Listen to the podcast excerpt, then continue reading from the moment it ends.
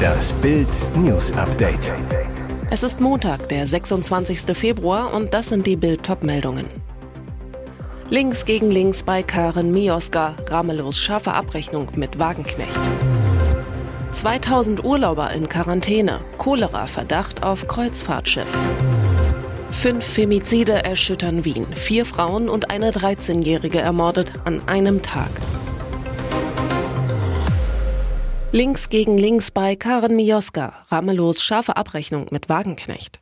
Der thüringische Ministerpräsident Bodo Ramelow hat bei ARD-Talkmasterin Karen Mioska am Sonntag erneut mit seinen früheren Parteigenossen Sarah Wagenknecht und Oskar Lafontaine abgerechnet.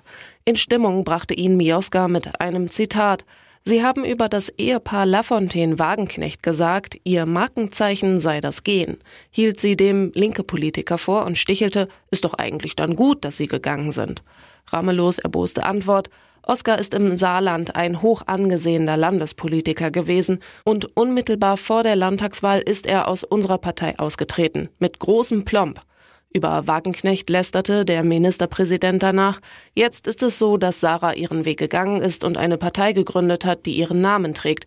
Das ist für mich irritierend, eine derartige Zugespitztheit auf eine einzelne Person als demokratisches Programm zu haben. Über die politischen Folgen für das Politpaar orakelte Ramelow immer noch sichtlich sauer, aber sie finden ihre Wähler und ich glaube tatsächlich, wir haben in der Gesellschaft eine Repräsentationsvertretungslücke und da müssen wir aufpassen, dass uns Demokratie nicht am Ende komplett zwischen den Fingern zerrinnt. 2000 Urlauber in Quarantäne, Cholera-Verdacht auf Kreuzfahrtschiff. Es weckt Erinnerungen an die Hochzeit der Corona-Pandemie, als das Covid-19-Virus an Bord verschiedener Kreuzfahrtschiffe ausbrach und die dortigen Passagiere und Urlauber nicht von Bord durften, um das Virus nicht weiter zu verbreiten. Jetzt liegt der 294 Meter lange Kreuzfahrtriese Norwegian Dawn, der unter der Flagge der Bahamas fährt, vor der Insel Mauritius im Indischen Ozean und lässt seine Urlauber nicht von Bord. Der Grund, Inselbehörden verweigern den Kreuzfahrturlaubern den Landgang, da an Bord des Schiffes der amerikanischen Reederei Norwegian Cruise Line offenbar ein Teil der rund 2000 Passagiere an Durchfall erkrankt ist, möglicherweise am Norovirus oder gar an Cholera. Das berichtet das Hamburger Abendblatt und zitiert die französischsprachige Zeitung Le Mauricien mit Sitz auf Mauritius. Demnach wird aktuell an Bord des Schiffes dem Verdacht nachgegangen, ob es sich bei den Erkrankungen möglicherweise um Cholera handeln könnte. Mitarbeiter der Gesundheitsbehörde der Insel Mauritius seien an Bord gegangen und hätten nun bei 15 Passagieren Proben entnommen, um die Ursache der Erkrankungen zu ermitteln.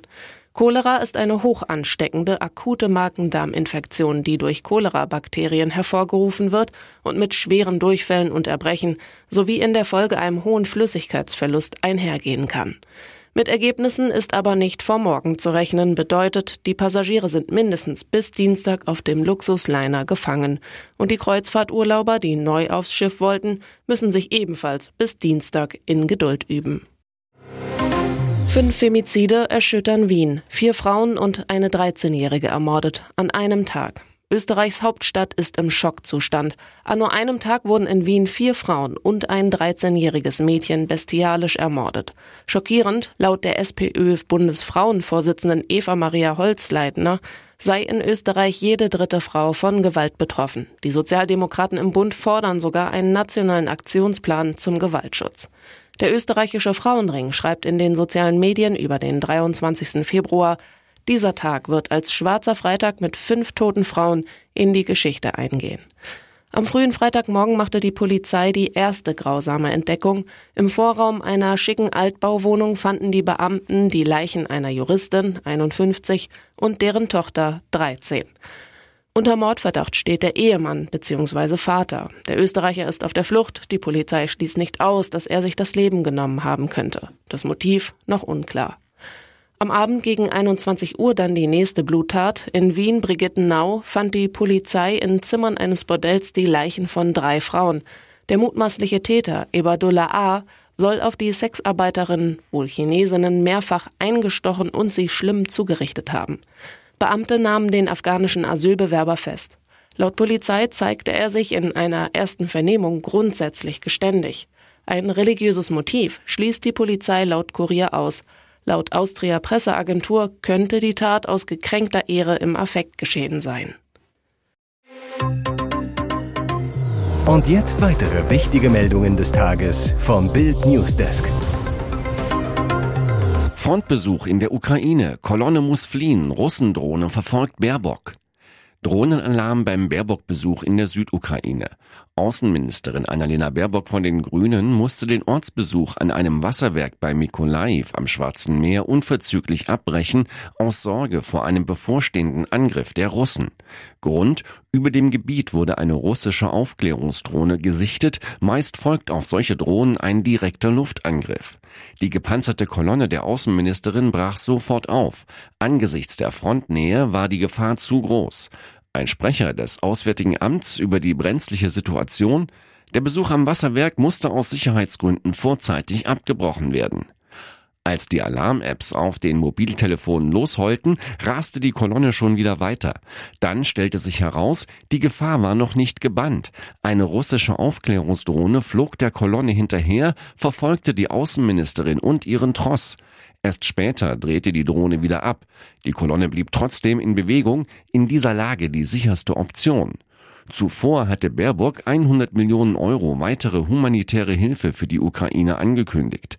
Damit beliefe sich die deutsche humanitäre Unterstützung auf eine Milliarde Euro.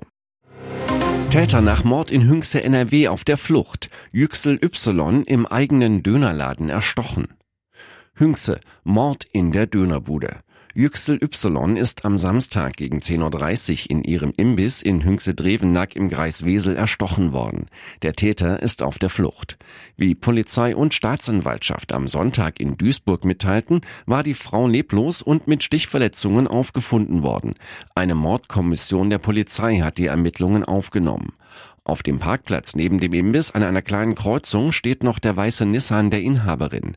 Der Kofferraum ist voller Getränke und Lebensmittel. Vermutlich war sie vor der Samstagsschicht einkaufen und gerade dabei, die Einkäufe ins Restaurant zu bringen, als ihr Mörder sie abpasste. Ob es sich um einen Raubmord oder um eine Tat im persönlichen Bereich handelt, ist unklar. Die Ermittlungen im Umfeld der Frau laufen.